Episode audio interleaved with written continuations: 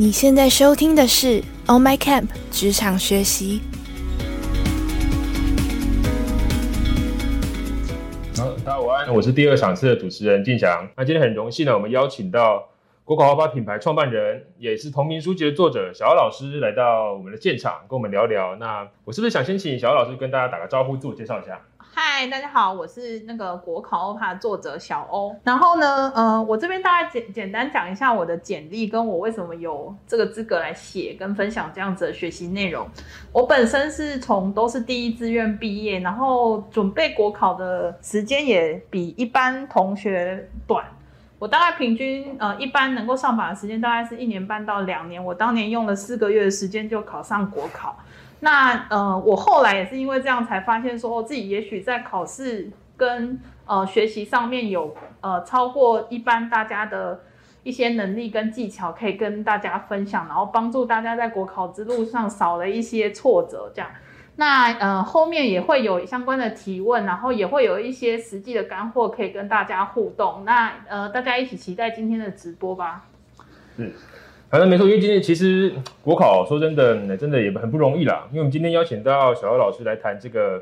我们大家既熟悉但是又陌生的领域。为什么会这样说呢？其实因为考试大家都知道，我们呃，好，我们至少台湾人好了，呃，我们从小大家都是考试考到大的。对，那第一个，所以考试这件这个记忆是深刻的记在我们的身体，记在我们的心中。那另外就是，呃，但是另外就是国家考试，因为国家考试是，呃，其实很多人他是这是他选择进入职场的一个。它是一个尝试或是一个选择，对。那但是作为横跨全年度的大型考试，那它的类型啊，或是考试的分呃分级啊，或者是科目都非常多，超级多的，对，是其实是很多人心中的一个大魔王。但因为包括我的我身边很多的同学啊，他们在毕业前夕都想说，哎，是不是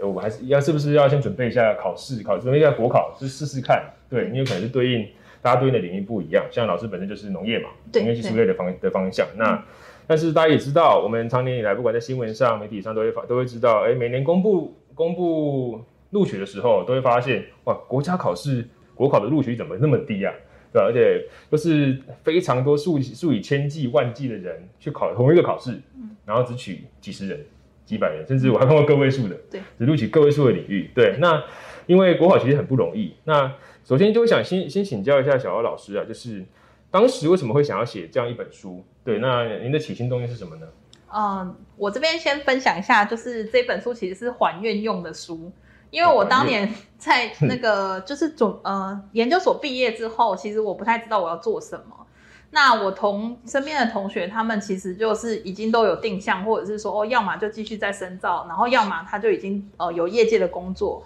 那我是比较幸运，是因为系上的同学介绍我们，我们就去了政府机关工作。那我自己在政府机关里面，其实也有一些同学是同步在准备高普考的。那我那时候就是一片天真，想说哦，那我同学都考得上，我应该也考得上吧。然后我就大概做了半年之后，我就全职准备考国高普考。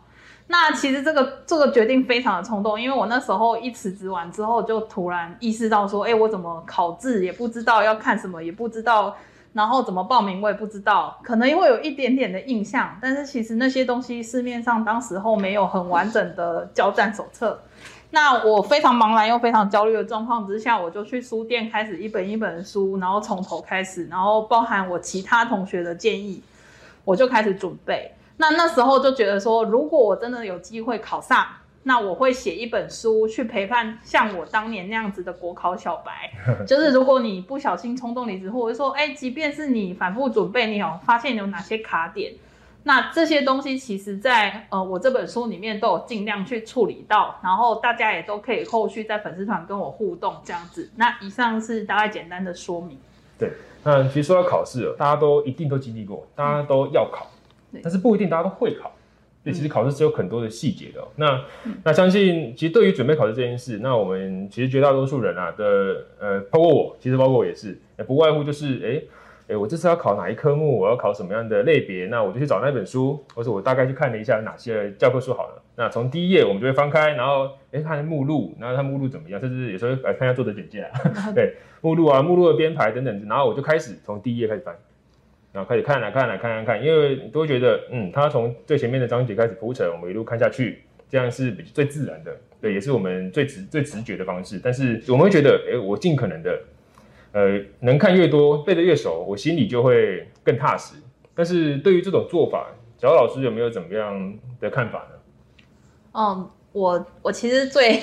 最没有办法接受的，但是其实也是大家最常做的事情，就是买到教科书从第一页开始看，是吗？或者是 买到函授我就从第一集的第一分第一秒开始，就是开始读这样。是是是，因为从后台大家回馈的问卷，其实也可以看得到，大家就其实都嗨嗨叫说：“天哪，我把函授看完，我就要上场考试了。”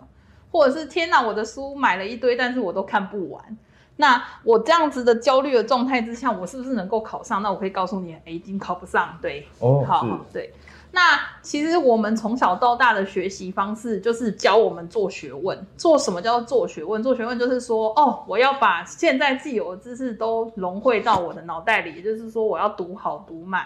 然后我再去发现一些，哎，人家前人还没有研究过的东西，然后我去探索这个领域。所以，我们是不是所有东西都一定要抓在手上？可是你考试跟你做学问根本就是两件事情。是没错，因为你考试本身你是要去做猜谜游戏，你要跟看呃出题老师去做一个对弈，就是他们到底想要你知道哪些东西，他们只需要你知道重点就好了。所以考题它就会集中在重点上面。那这也是我这一本书里面直接就用一个名词叫做考古题读书法的方式，请大家从考古题反过来去准备考试。因为所有的大型考试最可怕的地方就是他给你了一个目录，但是他没有告诉你说我的范围会到多大，然后呃我也没有一本既有教科书告诉你说哦你读完这三百页就可以上榜，所以反过来说你必须要需要有一个呃界限跟一个范围，告诉你说哦其实这些东西才是我们出题的命题重点。那八二法则里面有讲说，我其实百分之八十的题目都会从百分之二十的重点里面去出出来。那你要怎么去抓到那个百分之八十？当然是从老师的想法跟老师已经有出题过的内容去抓到那样那样子的重点嘛。那呃这边就衍生来说，为什么说从第一页开始读好读满是没有用的？因为你可能整本书里面只出二十分，可是你花了八十的力气。在读这些内容，然后等你记得那些冷门的知识之后，哎，你重要知识就忘记喽。然后你也没有时间去写考古题哦，所以你会看到考古题，发现我跟他装熟，但是我跟他很不熟，这样就是你会看着考卷，然后一片空白，写不出来这样子。这也就是我在粉丝团里面大概经营这三个月，反复一直在跟大家讲说，为什么考古题很重要的这件事。即便大家知道这件事很重要，但大家还是对于考古题那种。看到脑袋一片空白的，充满了恐惧。但是其实你必须克服了这件事情，然后习惯性的去写考古题去练习。即便你从教科书去找相关的答案，从题库里面去模仿人家怎么写，你都应该要反过来从考古题去准备你的国家考试。那这个不是用在一般我们读书那种小范围的段考，因为你小范围的段考。老师能够出的可能就是十页的内容，可是他要出到一百分的考卷，所以他一定会非常的刁钻。可是大范围的考试不是，他就是从那么多的资讯里面去挑，他觉得你毕业就应该要记得的东西，所以这个是你一定要有的概念，然后带着这个概念去准备你整个国考的路程，你会比其他同同时准备的考生大概领领先了十步以上这样子。但我听完之后，我就只能说。我就是用错方法，我实在不是很会读书啦。对对对对对，那个我刚才刚才老师给我一个很很好的提点。那但是其实还是有些同学会算是可能会焦虑了，呃，就焦虑说，因为科目很多，对，书也很多，嗯，那我真的可以不看完吗？国考有共同科目，嗯，还有专业科目，那这么多科目的情况下，诶，我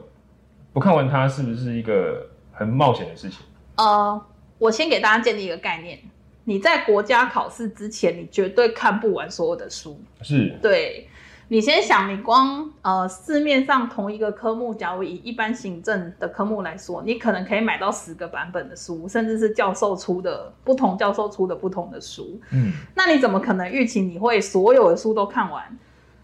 然后你才能上场考试？所以你一定要带着一个观念，你一定看不完这些书。但是你可以达到的呃目标是什么？你设定的目标应该是说。我把这十年的考古题都写完，然后相关的章节我也都找得到，那我也知道说它可能大概在这个学科的脉络的哪里。你有了这样子的架构，你再去考试，你的心境上你可能会稍微平静一点，因为我们设定的目标是我可以把考古题写完。那看到考题，我也大概知道内容，我应该要往什么方向去做，而不是你设定目标是说，哦，我就是要把我所有可以找得到的书都看完。这个目标，呃，会让你非常焦虑，而且你没有办法专心的去执行你的计划，这样子。嗯，对。呃，那那老师刚刚有老师刚好提到，就是因为老师呃在近期开始就是蛮那个蛮认真的在经营粉丝团啦，就是对我之前也很认真哦，对对，长期以来就有累积 很多的内容，对对对，那就是哎呃国考欧趴的同名的粉丝团嘛，对，那就是您在经营粉丝团的过程中，其实我近我呃最近也是有非常多的呃读者，或者非常多的正在备考的，对，呃我们的我们说的国考战士们，对对 对，有进到粉丝团跟老师做很多的互动，对对对，那老师可不可以跟我们分享一下？最近有很多的同学会在里面，不管是留言啊，或是在私信老师，对，会有很多的各式各样的问题。那你你有没有印象深刻的？呃，其实印象深刻的问题蛮多的，但是我觉得昨天有一个很像丑考的题目，让我印象非常深刻。丑考？对对对，他就突然私讯我说：“小欧老师，请问我如果考前只剩十五天的时候，我应该要做什么事情？”十五天。对，然后我就那时候想说，嗯，虽然我已经不太回私讯了，因为大家的问题，我希望大家完整的在跟我提问，我比较可以完整回答大家。但是这种。这种充满了可以两句话回答完的事情，我就一定会马上回答，所以我就会跟我就跟他讲说，你就好好吃饭，好好睡觉，然后只做你会的题目这样子。因为其实，在考试越临近考试前，我们其实不太鼓励大家去做新的题目跟探索新的领域，因为那些东西你会花一很多力气，你才可以进步一两分，但是你还不一定抓得到题，就是题目，除非你是出题老师啊，但是很难。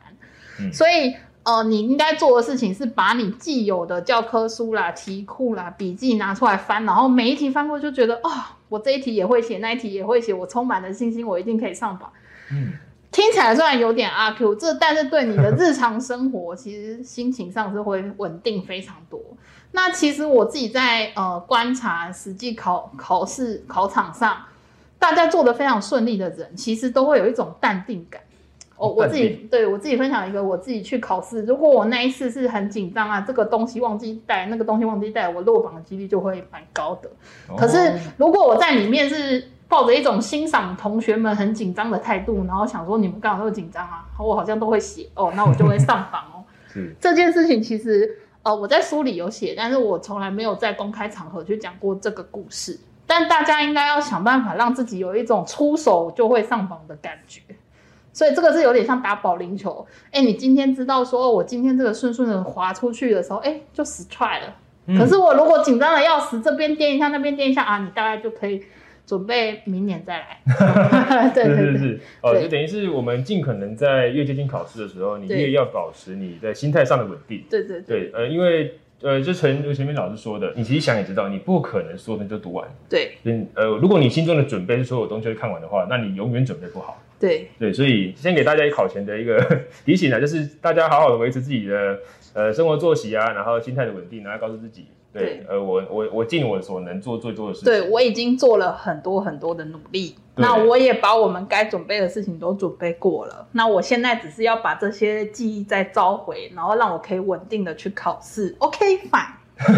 对，这样这样这样就足够了。对，就是要给自己一个信心喊话。但我们不是纯喊话，我们的喊话是奠基在你的准备当中。对，那当然，因为我们始终在我们在讨论，其实我该怎么样准备这件事嘛。那呃。因为刚刚老师跟我们分享很多，就是呃有一些但是一些小迷思啦，包括哎你要全部看完，或是你得要可能要花很多时间，或是你会保持会保持很多焦虑带在身上。那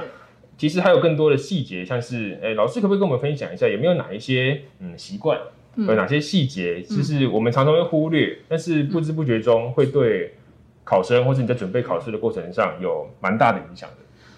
其实我的粉丝团啊，通常按赞数跟分享数很高的，都是迷失破除的这件事情。迷失破除，对，就是大家觉得直觉很棒的行为，其实都会让你的国考之路额外艰难。好，我这边讲几个，是一个是我们会花非常多的力气，把我们的笔记写的跟世界级的笔记一样。哦，例如说。呃，我们会觉得说我们在准备国考的考题的时候，我会把周边知识，我们想说考点可能是考点一，可是我们的考生很奇怪，他就是考点一，然后去翻教科书之后，他就会把考点二、考点三、考点四、考点五全部都整理完，然后就发现天黑了。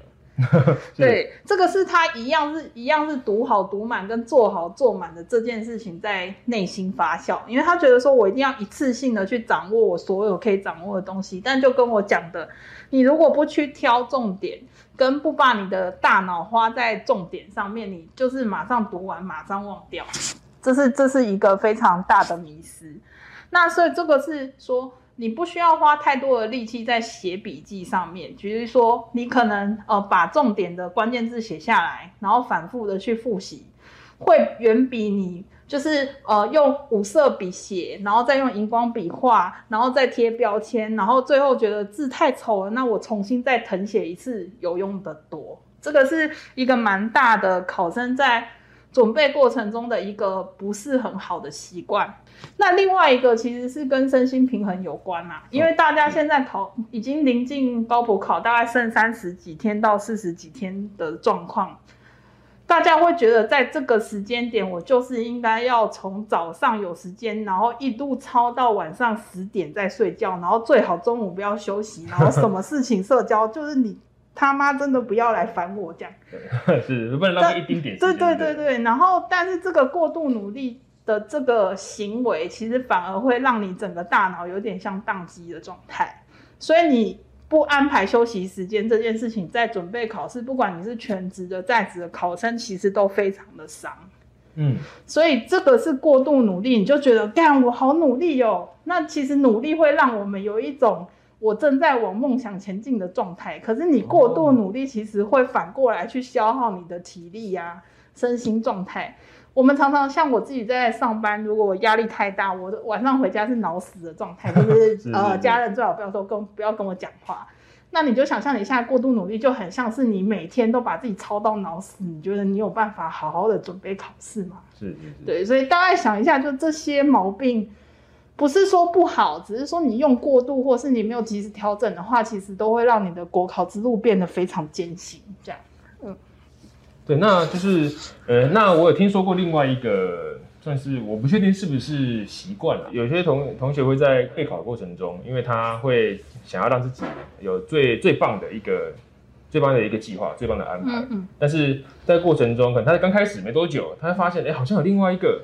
好像也不错哎。对，好像也那那可能用一阵子之后，哎，那有有人跟我我我的前辈，我的学长姐跟我建议说，哎，我那时候是怎么样？对，那这么多种方法的变换，嗯，对，老老师会建议就是在于读书计划这件事情上，嗯，大家应该用什么样的状态去看待它？哦，读书计划最常犯的两个错误，一个就是我觉得不需要计划，然后第二个计划就是我的计划一定都没有别人的计划好。哦，是，这样绕口令嘛。嗯，我们先讲没有计划的状况。没有计划的状况，你就是每天随性，看到什么东西就看一下这样。那我有咨询过考生，就跟我说，我们就一路盘点每一个科目他准备的情况，结果发现他就是不准备那个他应该要准备、从来没念过的科目。哦，对，所以这个就是没有计划，你会照着你的心情去准备，但是通常效果都不会太好。是。那第二种状况就是，我觉得别人的计划都比我好，跟我觉得别人的。课本，我觉得别人的答案都比我好。这个就是你会花非常多的力气去转换你的计划，而不是去你自己的计划里面微调。嗯，什么叫做换计划还是计划微调？换计划的意思就是说，哎，我今天呃，举例来说好了，学长是靠着早上提早起床两小时考上。可是我就是没办法睡，呃，我的上班形态也没办法让我可以早上提早两个小时出门，或者是四点起床念书。可是我就听到他上榜，可是我明明就是适合晚上念书的人，但是我今天就直接舍弃，我隔天就决定我要四点起来看念书，这个叫做全部舍弃自己的计划。哦，那如果你的微调是什么？例如说，哎，他每天看两小时，那他是怎么安排的？那我是不是可以在我的晚间读书的时候，稍微把复习的元素拉进去，然后我把我每一科目读的时间稍微缩短一点，我尽可能靠近他的形态，但是是在我的计划下去微调。是对，你就不用花每天花很多时间，然后像像在转换那个赛跑的那个呃选手那样子。嗯嗯嗯，对你就会花很多时间在验证别人的方法好像比你好，但是其实不一定，就是每个人的习性跟个性，还有他的生活形态，甚至是全职的妈妈，她可能带小孩，她的空档时间也跟上班族的男生是不一样的，所以每个人的做法应该是不一样，而不是说一味的否定自己的计划。所以这是读书计划的盲点，一个是没有计划，另外一个是觉得别人的计划都比我好，跟我觉得别人的老公跟伴侣都比我好，这大概是类似这个概哦，念。有可以稍微可以稍微可以，大家可以同感一下这种感觉。对对对对对，就是我刚刚老师提到有几个点，我觉得非常的，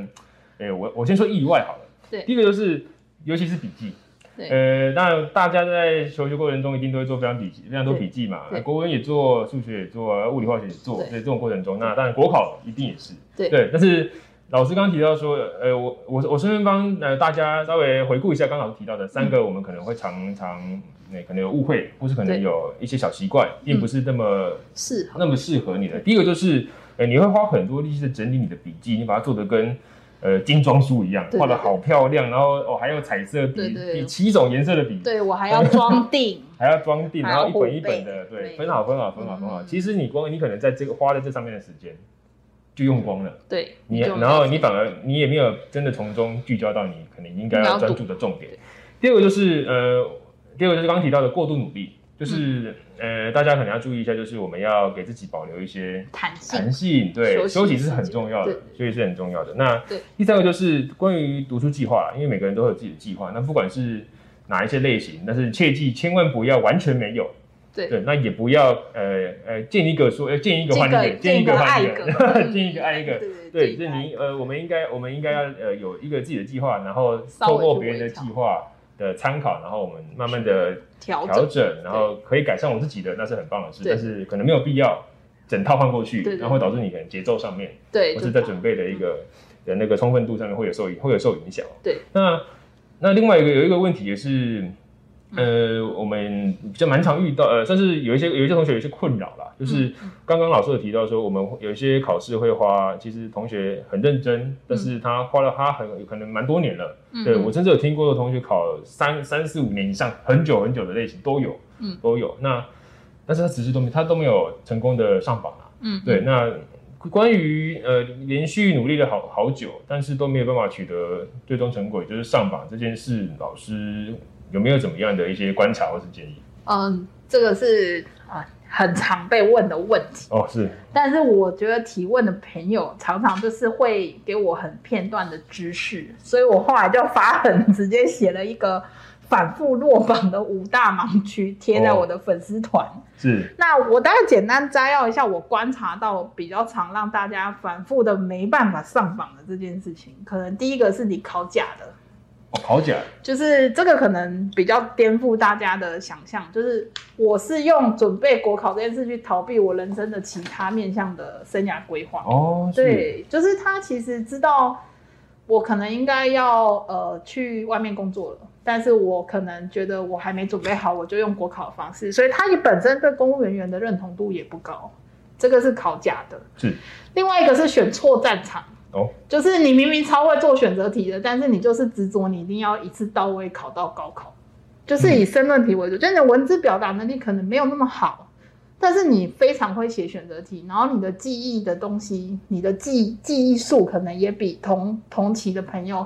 容易呃容易记得比较细节的内容，因为选择题的东西它本来就是考比较枝微末节的东西。那申论题它是包含了整个逻辑性的呈现方式，它非常要求你的逻辑跟文书能力，所以你可能考一开始就选错战场，这个是第二种我觉得很容易呃落榜的原因。是，第三种就是我们刚刚前面花非常多时间讲的读书方法的问题，啊 这这些东西我们就不赘述，但是书里面也会有详细的内容。第四种就是你应考的技巧需要提升。呃，我在书里面花了很大的篇幅在讲说你实际在考场上该做的事情，例如说你要控制你的分数，呃，作答时间、作答顺序，那作文要怎么配，你怎么审题，那那些都是你的应考技巧，甚至包含你上场的时候维持你的身心稳定度这件事情，提早提前去看考场，都有助于你到临场的时候表现发挥到超过你想象的好。这就是我们常说的黑马效应。哦，所以应考技巧是可以去提升的。那呃，可能短时间也可以对你的分数达到非常大的补助效果。这样，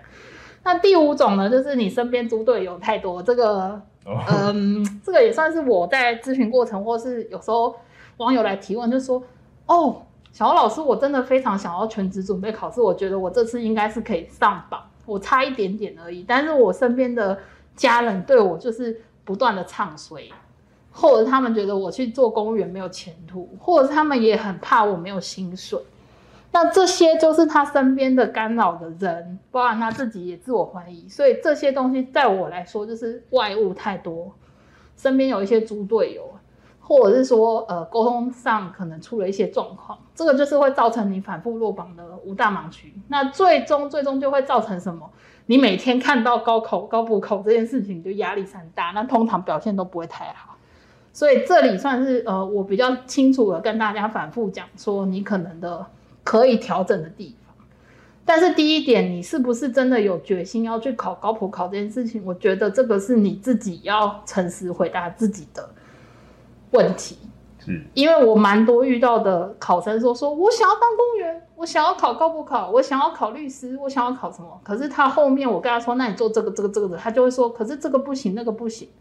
那你就要问一下，你是不是真的想要去透过国家考试去取得你自己想要到达的那个位置？这样，这是我一个比较深层的提醒。这样，是是是是，老师刚刚呃也跟大家快速的，就是我们呃回顾一下刚刚提到的五个，就是有可能导致你呃其呃好几次尝试都没有上榜，呃五个原因啊。第一个就是呃你可能其实心存逃避的心态，你只是想要透过。呃，国考来度过这段可能过渡期，对，或是你还没有理清楚的这个时光，对，这第一个。第二个就是你选错战场了，对。那第三个就是，哎，刚刚提到的读书方法，嗯，其实有一些问题，那你可能要从这边去做根本上的调整。对。那第四个就是应考的技巧，就是在考试当下，对于呃对于题目的掌握度，嗯，或是对于整个呃不管是浏览啊还是回答上面的一些诀窍。那第五个就是呃，你身边的那个身边的那个诱因，或是或是阻碍太多了。对，它就是这其实还蛮多的。不过就这边想要再从，因为这五个点里面让我想到一件就是蛮常遇到的问题。呃，相信有很多的呃很多在准备考试的朋友们，就是呃有面临到一个问题，就是可能在呃家中或者家庭，嗯，对于这些呃对于自己在考试上面的。不管是支持还是反对，我相信，呃，就我认识的支持好像比较多啦。但是他希望在家里会希望，嗯，呃，哎，你去考公务员好了，多好啊，就是什么稳定啊，然后薪水也不错啊，然后呃，这铁饭碗啊，一辈子这种这种状态。那其实，在对于考生的那个不管是压力还是准备上面，其实都相信都会有一些影响啊。那嗯，老师可以跟我们分享一下，呃，您遇过的一些案例跟你分享，或是您。本身所观察到的一些现象，嗯，前阵子不是很流行情绪勒索嘛？啊，对，没错，这个在的国考领域是蛮常发生的啊。其实全职考生最大的压力就是说，我不想要对外去说我有在准备国考的原因，就是因为逢年过节，大家就问说怎么样考怎么样啊？不是蛮简单的吗？为什么都还没上榜呢？然后就哎，那个隔壁的老王他的儿子上榜了耶，你要不要请他帮忙？看怎么怎么调整嗯，那面对诸多不负责任的言语，请大家用停看听的方式，停看听。对，例如就是你听到当下，你开始有一些不舒服的情绪哦，然后呢，你就是知道说，老子开始不爽了，我应该要离开现场了。是，对，所以你就可以，嗯嗯嗯，好好好，是是是，哦，对啊，我们是真的，你就是用一些比较。反复性重复他说的话，然后你感觉到自己不舒服，就是第一时间离开，或者是你说哦，那我喝个水，哦，你要不要吃个东西？你去转移话题。那一般通常比较会看眼色的人，到这个状态，他就会稍微知道要停止。可是如果呢，他觉得再继续追问下去好像也可以的时候，你就是说我要去上洗手间喽，拜拜，逃离战场，逃离这个战场。对，然后你再。再冷静之后，再想想看下次可以怎么回应这样子。那其实这些东西也是帮助大家，就是所有你的应对都要以你的心情平稳为最高指导原则。即便是他打电话来骂你，你也可以把他挂掉。对，就是你要知道说，你已经确认自己就是为了要考上国家考试，你是有限期的在准备这些事情。那身边的那些东西对你来说算是次要要去处理的问题，所以我也不太建议大家就是在这么压力大的状况之下去闹家庭革命，也不太好。你可以选择用远离的方式，或是避开跟他们相处的时间啊，说，哎，我今天一早八点就要去图书馆喽，拜拜之类的，你就是可以逃离那个战场，逃避可耻，但是非常有用。对国考生来说 是这样没有错哦，经典名言，对对对，所以大家一定要记得自己的最终目标是什么，相对应就可以展开相对的行动，这样子。是，嗯对，那就是刚刚老师分享的部分，就是大家可能呃，我们呃在心中 在心中要可以帮帮自己做一个支撑啊，对对一个支持。那呃，大家可以试试看，试试看，对对，试试看，试试看。呃，可能家家有本难念的经啊，对对对大家都有不同的状况，所以就是给大家一个，这是一个一个尝试简单的的操作简单的操作方向。对对对。对对对，那因为呃，我们因为像老师国考发这本书，当然当然已经是畅销书了啦。其实是、就是我们已经知道已经有在刷了，那就是整本书其实非常的扎实，很呃蛮我我看过，我全部看过都发现哇三快要三百五十页的内容，其实 很庞大，但是真的很精彩。但呃，如果啦，如果我们要呃算是推荐嗯大大家可以去参考这本书的话，那老师可不可以跟我们呃分享一下呃可能三个重点，或是这本书有没有哪呃呃哪三个部分，您觉得哎、诶最推荐大家可以先去参考看看，那对你可能会有立即的帮助，这样。哎，第一个是你先打开书，然后看前面的一个策略地图，你先看看自己在哪个位置，你究竟是在准备考试的初期，你要选择战场的，还是说你已经在战场上动弹不得了？那你可能就是要看准备考试的，还有读书过程。那到最后，甚至是你快要上榜了，或者你反复落榜，可能有一些心情上需要调试的部分，那那也有相对应的章节。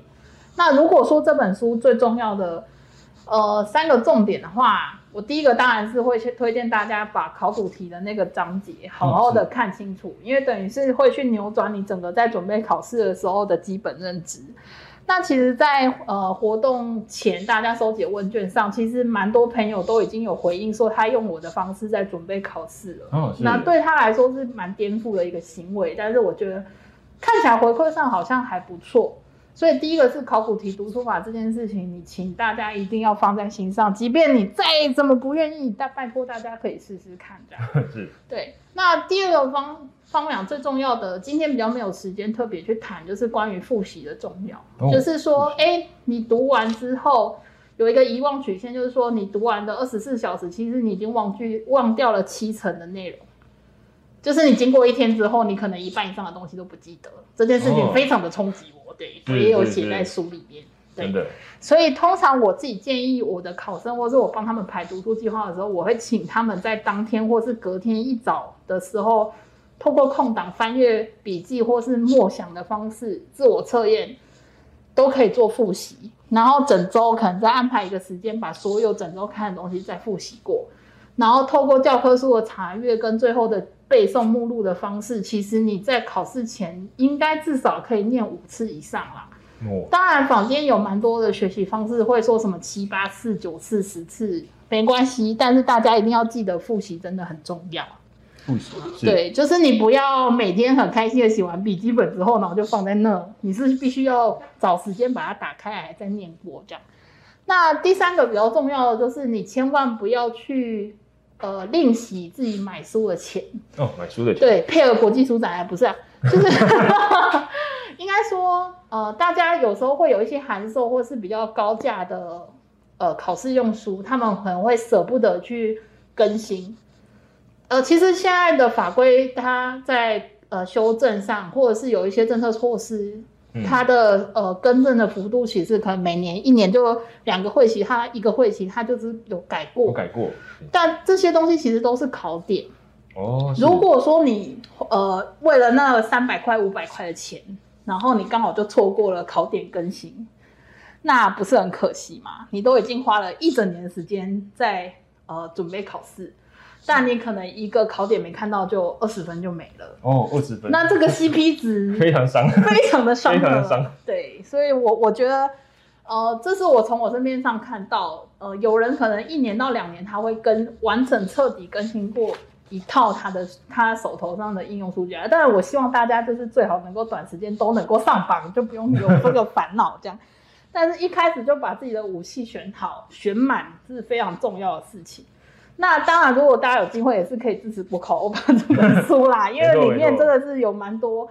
临床看到的，跟我自己觉得跟大家想法不太一样的地方，大家可以互相交流，没有问题。这样子，对对对。那刚刚老师也提到说，呃，就是如果大家对于自己在准备上面有一些迷惘啦，或是你暂时没有方向的话，那非常欢迎你可以参考《国考欧巴》这本书。那呃，因为我们时间也，我们时间到一个呃，我们要进入即将进入 Q A 的环节啊。就我所知，我们高普考，嗯，快到了，对，快到了，对，七月中，对，每这是这是每每年的呃，算是非常重大的一个考试的科别。我看过数据，全呃一整年最大型的。呃，国家考试就是高普考，没错，对，招收人数跟规模都是最大的。对，因为高普考的不管是各个各个领域的范围，对，然后各个层级的考科是非常多的，所以就是那个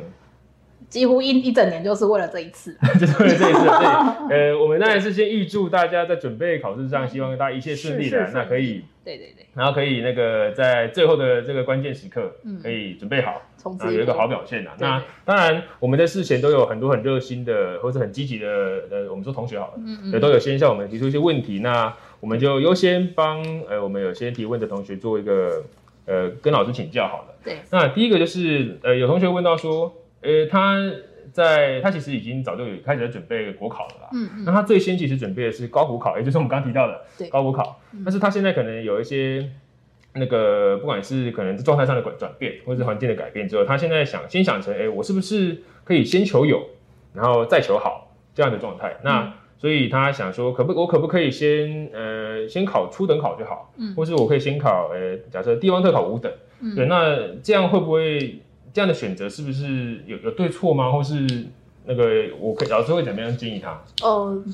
通常如果来问我类似这样子选择考科的问题的话。我会优先先问他们说，你现在的经济压力大不大？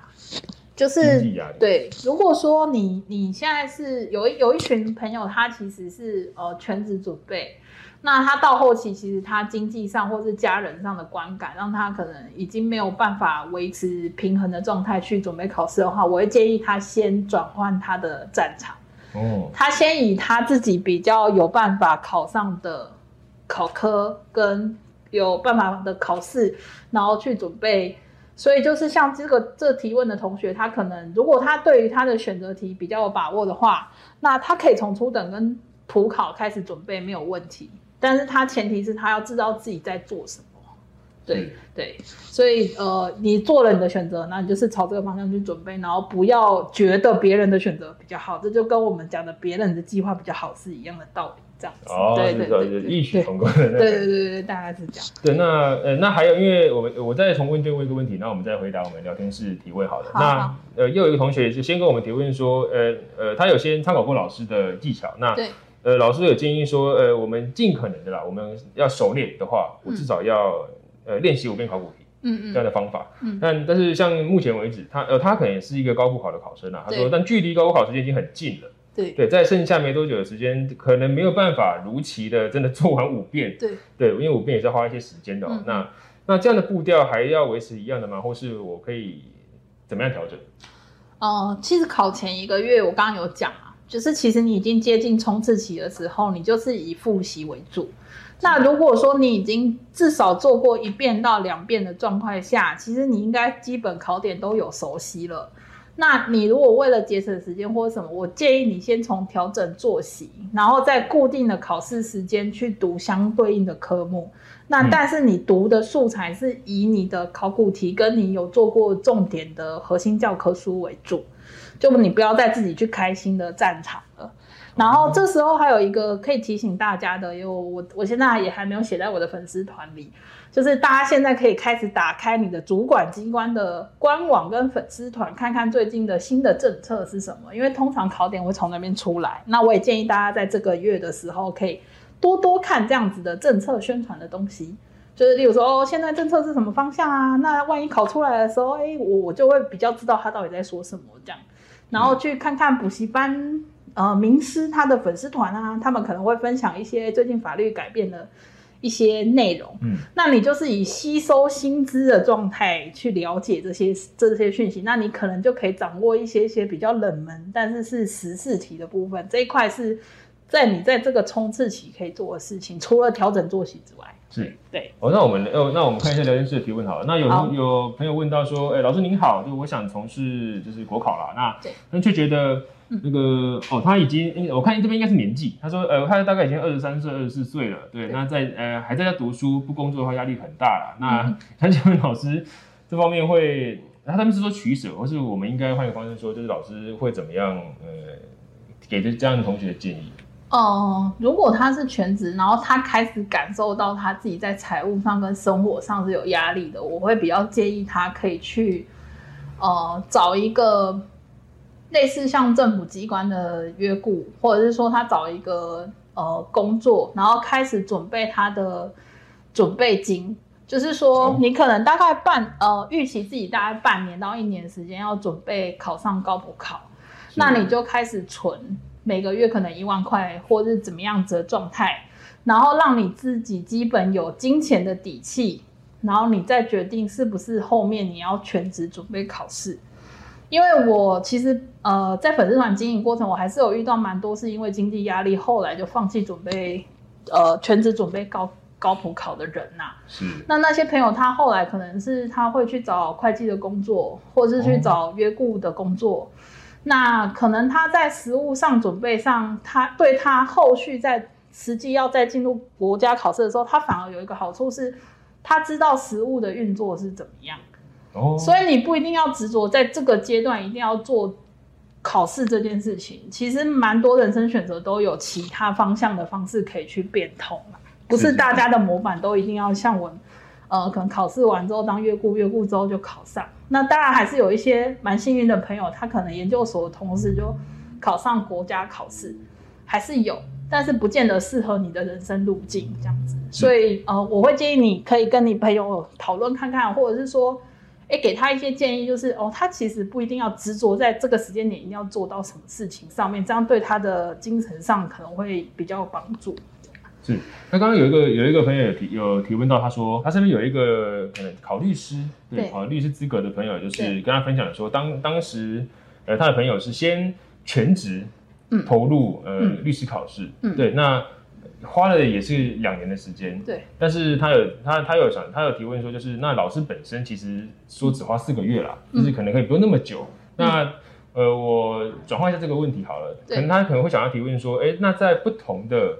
呃考试领域考试领域，或是不同的科别，像是律师资格考，对，那老师您从事的是高补考，嗯。甚至还有嗯。专业类别的差别。对，那呃不同考科的准备时间，嗯，那您在经营社社群的这段期间也没有对，呃系那个得到大家跟各个不同领域的一些见解？嗯，我我有辅导过国家考试，高普考当然是最多。那有一些记账式的考试，然后也有律师考试的朋友是有来跟我联络过的。是那我其实觉得，呃，我在书里面其实有蛮蛮强调大家要先从就是资讯收集开始，你不是、呃全然空白就开始考试。嗯那什么叫做从呃站在别人的肩膀上呢？就是先去查跟你形态相近的上榜心得。哦，形态相近的对对对，例如说，呃，这个人他可能像律师考试，一般因为有一二四的关系，所以他会有一些筛选门槛。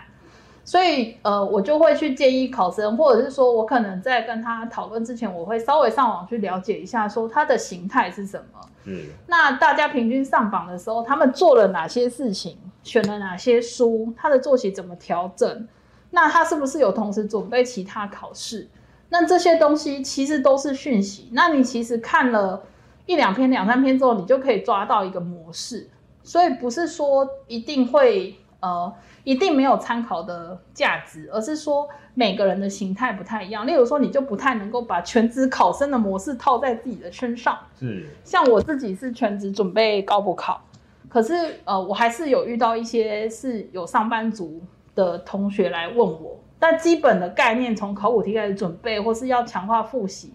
学习能力，那些基本是共通的。但是你的准备形态跟你上榜的时间，还有你的取舍，其实它可以在同时准备同样，因为我也不可能去考了五十五六十种国家考试再来跟大家分享。嗯所以，但是上榜心得，实际越靠近你的年纪，或是越靠近你的生活形态，甚至是哦，他可能是近期考试的蛮多热心的考生都会讲说，哦，近年就是呃，可能很容易考什么什么什么类别。那甚至他有一些统计分析，或者是说，即便他连补习班的心得，他是怎么利用函授的，其实他们多多少少大家都蛮愿意分享的啦。至少我在呃辅导几个我来提问的考生的时候，我是这样子去收集资讯，然后跟他们做讨论的。好，是是是，对对对，对，那呃，那呃，一轮有问到说，哎、我是全职考生，那对。他我考某个国营事业啦，对。那目前上完两个月的课，自己排读书时间，对。那我只有排早上四个小时读书，嗯。每天读七科，嗯。啊，但读书每天每科只能看一点点，嗯。对，啊，他觉得自己读书速度又很慢，那嗯。想要请问老师，嗯。会建议呃我直接开始做考古题吗？呃，并检讨做题作为读书的方式吗？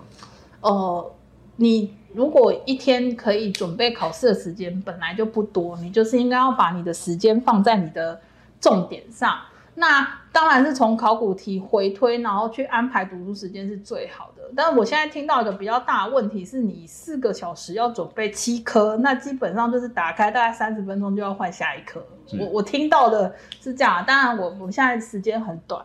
所以我会建议你，你可能至少把你的读书时间一科的科目跟你实际要上场考试的时间稍微吻合。举例来说，像高补考，它可能一科是一点五个小时到两个小时。那我在建议我的考考生在安排读书计划，我会建议他的时间区段拉到一个小时到两个小时的时间，因为你会去习惯那个读书节奏，而不是说哦，我为了要刷很多很多的考科，所以我用三十分钟的时间，基本上三十分钟，你可能光看五页就超过三十分钟。是，没错，对对，即便你用函授，你也可以用一点五倍速，然后在两个小时之内看到你预计要达到的那个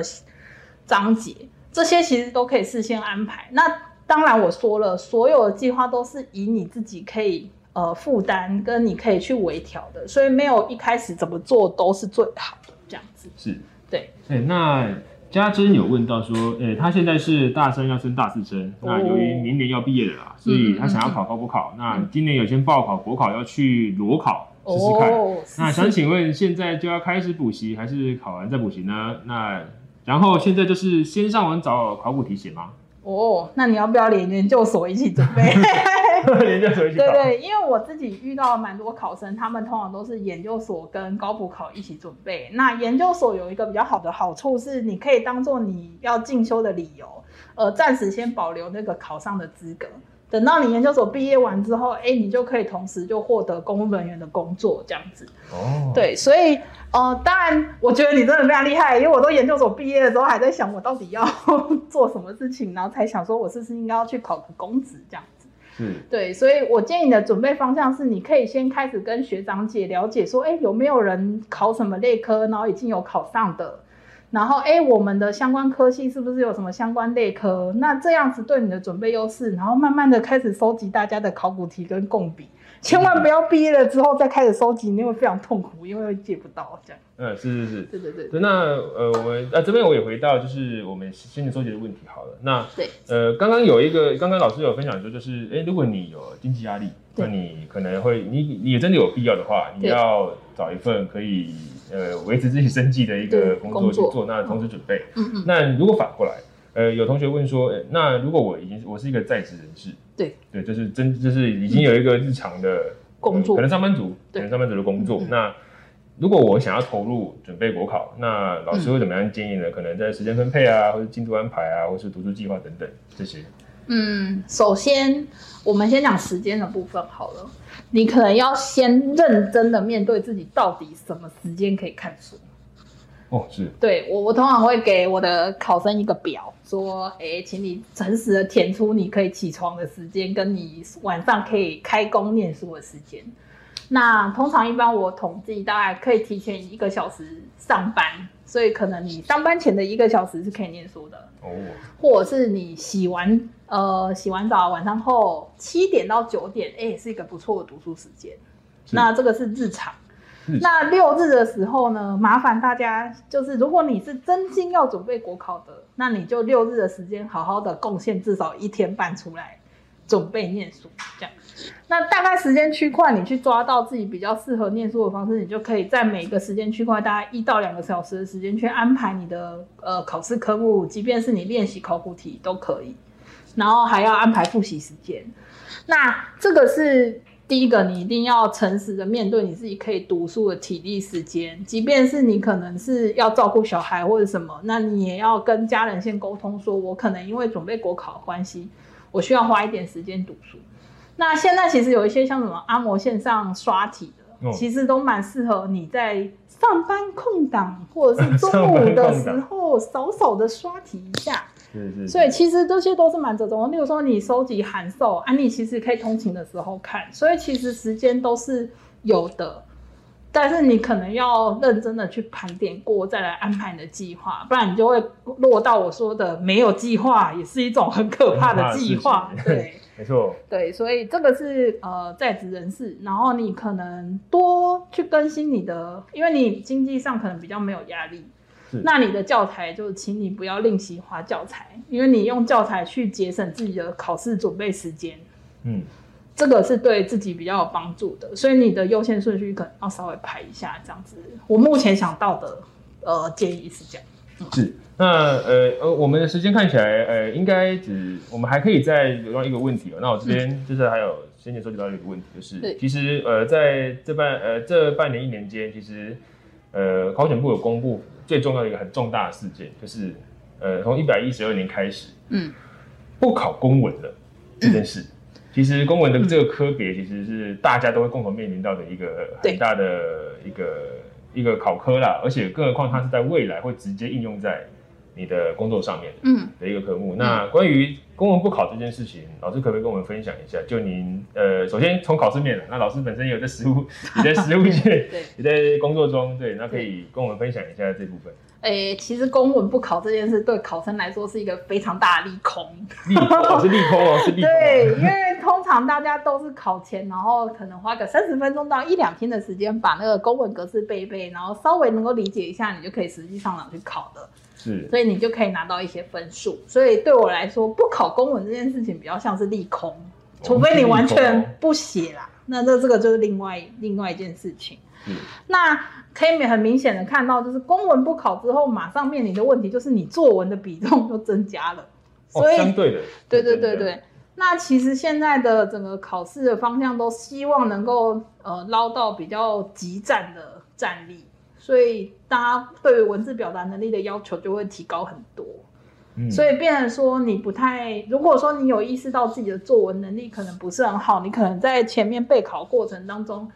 你就要稍微花一点心力在准备作文上面啊，包含你怎么审题、怎么命架构之类的，那那些东西就是你有意识的要去培养，即便说。你可能每天发个废文，你也可以提升你自己的文字能力哦。对 对，这落实你的文笔。对对对，就哎，你分享一个贴文，稍微写一下自己的心得，其实都是一个文字表达能力的练习啦。那这个其实，在书里面我也有大概简单介绍几个可以平常日常做的，跟比较扎实的去准备作文的这件事情。那我只是在这边要跟大家讲的是说，呃，考字慢慢的一定会调整。所以大家一定要时刻去更新跟看考选部是你的好朋友。所以像现在疫情下，有一些考场规则也是一直有在调整啊。所以大家上上场前，呃，务必要去看一下最新的规定，这样子。那呃，文字表达能力永远是最重要的，因为不管所有的国家考试啊，他们都一定会考作文。但是我看到蛮多上榜心得的同学们都说他是凭实力去考试的，凭对对对对对是对。但是因为你大概有有能力在网络上写到整篇上榜心得，你大概文字能力表达也不会太差。哦，对对对从 从日常开始累积，对对，对从日常开始累积，对对对对。好，那我们今天我们这个场次时间也差不多了，那我们今天真的很开心可以邀请到小欧老师来到现场，跟我们大家分享，就是关于呃你在备考路上，你有很多其实可以呃去呃去钻研或者去调整。呃，各种方式，不管是你在技巧面，嗯你在安排计划的那个方向，或者是在心里面的一个支持，嗯嗯对，都是非常重要的哦。那呃，时间其实有限，那大家呢，就是今天其实非常精彩。那我们呃，最后还是想要跟大家就是那个算是宣导一下，如果你现在是一个考生，或者你未来即将投入这条呃艰辛的道路，不要说艰辛的道路，这样很容易 会越来越艰辛哦？会。越来越艰辛。所以我们要抱持着正面积极的态度去准备它，对对，面对任何是一个不是那么容易的路，对，不是那么容易，不是那么容易。对对，那如果你真的对于这部分你不知道从何开始，或是你尝试过好几次，那没有呃得到一个很好的一个结果的话，嗯那欢迎你可以来参考《国考二花》这本书籍，老师在里面有非常多各个面向的呃分析拆解，那希望对你也会有很大的帮助。那从日常上的话，因为老师在同名国考二花的呃脸书粉丝团，诶、呃算是蛮频繁的，蛮频繁的都有 发。发内容非常扎实的，我都我我都有去看哇，老师每天那一两天一两天就会发出很长的那个那对个文章，对，不会，对就是就是非常多的类型，然后或者是跟很多的同学接触到，那同学给他的一些心得回馈，嗯或者是一些疑问，都会呈现在上面，那老师也会帮大家做解答，嗯。对，那那如果你看的书或是你看的粉丝团还是有一些问题你没有办法得到解答的话，那当然也欢迎去私信老师，对对老师有一些提问，嗯。对，那如果老师真的百忙之中都 有机会可以回答大家的问题的话，那老师老师也有老师也非常的非常的开心可以跟大家互动有一些互动，那也有机会可以把这些东西也再可能整理一下，对呈现给大家。对对，那我们今天这个场次的活动就到这边告一段落。那非常谢谢大家的参与。那我们再 谢谢，对，那我们再次再次呃，我这边是小小的掌声，应该 掌声送给我们的小姚老师。那也谢谢在线跟我们一起对，一起参与的观众，谢谢大家，谢谢大家。